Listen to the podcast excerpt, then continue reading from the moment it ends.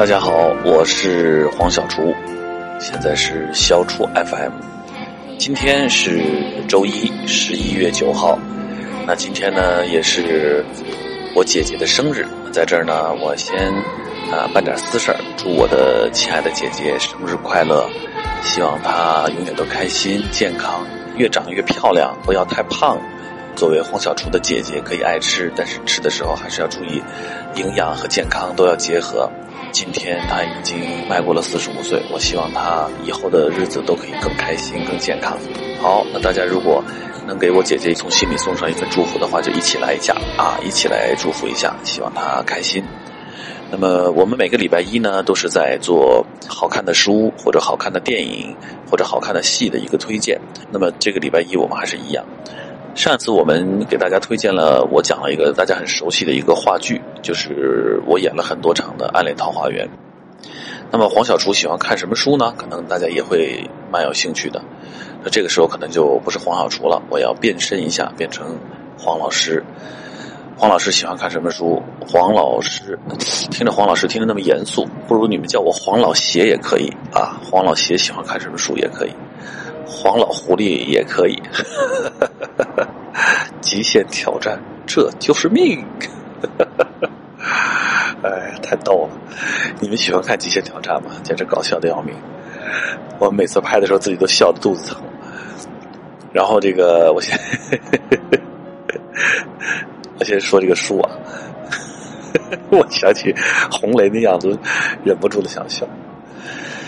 OK，我们来先说书。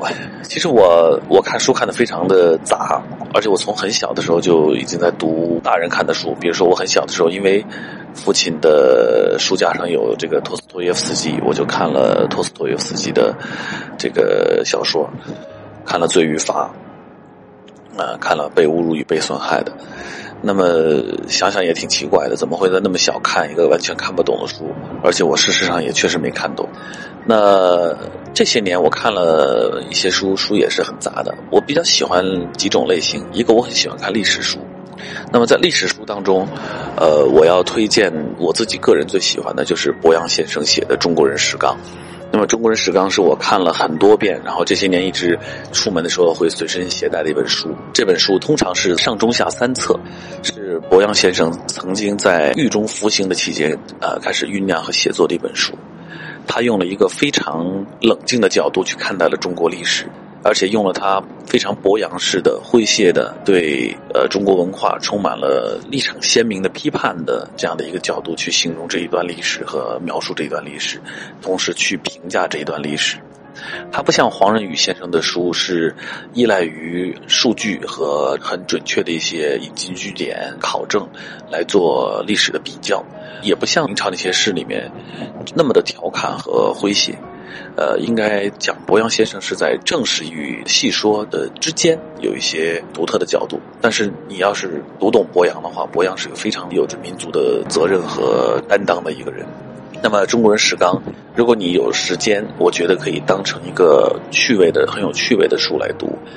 如果你读完中国人史纲或者多读几遍的话，你会发现今天在你的生活中，在你的身边，如果你遇到了很多你不能理解或者不能接受，或者是让你很惊讶的事情，我就要告诉你，那本书里都写了这些事情不奇怪，它早就发生过。好，这是一本。呃，我要推荐给大家的一套书叫做《中国人史纲》。那么另外一个作家，他是有很多系列的书。这个书呢，也呃无形之中塑造了神算子。那就是我很喜欢看推理小说。这个推理小说的这个作者呢，就是柯南道尔。那么他的作品大家非常的熟悉，就是《福尔摩斯》。这是我小时候看的最多、看的次数最多的一本书。我不知道看过多少遍《福尔摩斯》这套书。如果大家有时间的话，可以完全。当成是一个一个人独自去旅行的时候，或者在家里的时候的一个小说来看，因为这套书是可以完全吸引你的，因为它的情节呀、悬念呀、推理啊都非常有意思。那么说到推理的书，我不得不再提一个人。那么我们今天先不讲到东野圭吾，我们先讲老一代的，那就是阿加莎·克里斯蒂。呃，我很喜欢看他的推理小说，里面的人物大家应该也很熟悉，就是 Polo。但是我其实还很喜欢看。阿加莎·克里斯蒂写的舞台剧，那我要推荐一本书，叫做《捕鼠器》，这是一个舞台剧，是一个舞台剧的剧本。我从来没有看一个舞台剧的剧本或者看一个推理小说看得我毛骨悚然。那么我在看《捕鼠器》的时候，我确实被其中的一些他对舞台的描述，那个画面把我给吓到了。其中有一段最典型的就是，当有一个人突然被谋杀了之后，整个舞台上的人都跑掉了，然后屋子里是空的。这时候，他写到了说，从侧幕条伸出了一只手。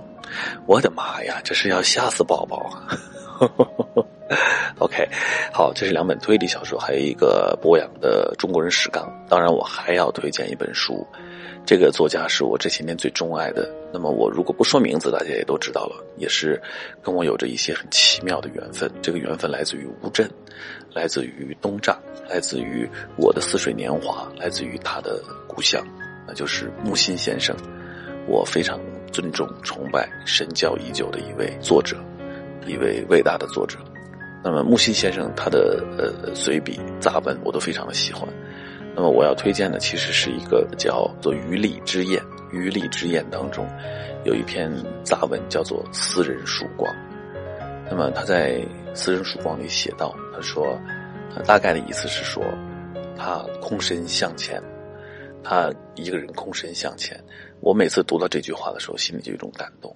然后他就他就说，他说。呃，现代人已经很少用手帕，所以不知道手帕有多大。啊，他心中有一片曙光，大概就是手帕大小。那是我非常喜欢的一篇杂文。那么《余力之言》，因此我也很喜欢。虽然里面是各种类型的文章都有，所以我也要推荐一下木心先生的《余力之言》这本书。当然还有很多的别的书，我很想跟大家的分享。比如说，我要跟大家讲的一个特别的一本书，叫做《春扇》。这本书恐怕我估计买不到了，因为是很多年前我在台湾的诚品书店买的，大概十几年前买的。我到时候会这样，我拍点里边的截图给大家看，好吧？那么春扇是一个南美的女作家，叫做阿延德，她写的一本书。那这本书它是讲到了美食，讲到了美食和性、美食和春情之间的关系，非常的有趣，然后也很多很棒的菜谱。其实那个时候我还不太懂这个这本书，我以为就是一本菜谱书。但是后来我才知道，这个女作家的身世和经历。她的叔叔是南美很有名的一个国家的一个独裁者，后来被谋杀了。啊，也不是独裁者，就是一个叫领导者吧，一个国家的领袖，后来被谋杀掉了。然后他的家族非常的大，他后来还曾经写过一个很有名的小说，后来这个小说拍成了电影。这个电影这个里面的女主人公是有灵异的。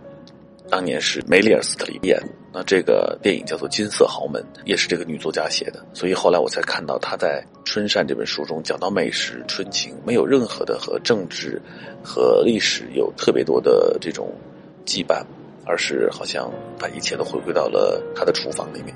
这样的一种勇气也是让我很感动。好了，呃，那就推荐这四，哎，推荐了几本书啊？啊，五本。那么就是博洋先生的《中国人史纲》。还有木心先生的《余力之宴》，还有柯南道尔的《福尔摩斯》，还有阿加莎·克里斯蒂的《破鼠器》。柯南道尔的这个福尔摩斯是个系列了，大家可以选择哪本都可以。还有就是阿延德的，好像叫伊莎贝尔·阿延德，还是叫伊莎贝拉·阿延德的《春扇》。啊，这几本书我推荐给大家。周一开始就读书啊，一定会对自身或者对世界的一种谅解。呃，我又想到了木心先生说的一句话。说成绝世事皆可原谅，啊，说他走到街上不知该原谅什么，成绝世事皆可原谅。好了，可能读书会让你懂得原谅更多的东西，包括你走在北京的街上，浓重的雾霾的时候，你原谅他吧。好了，我是黄小厨，这里是小厨 FM，我们明天见。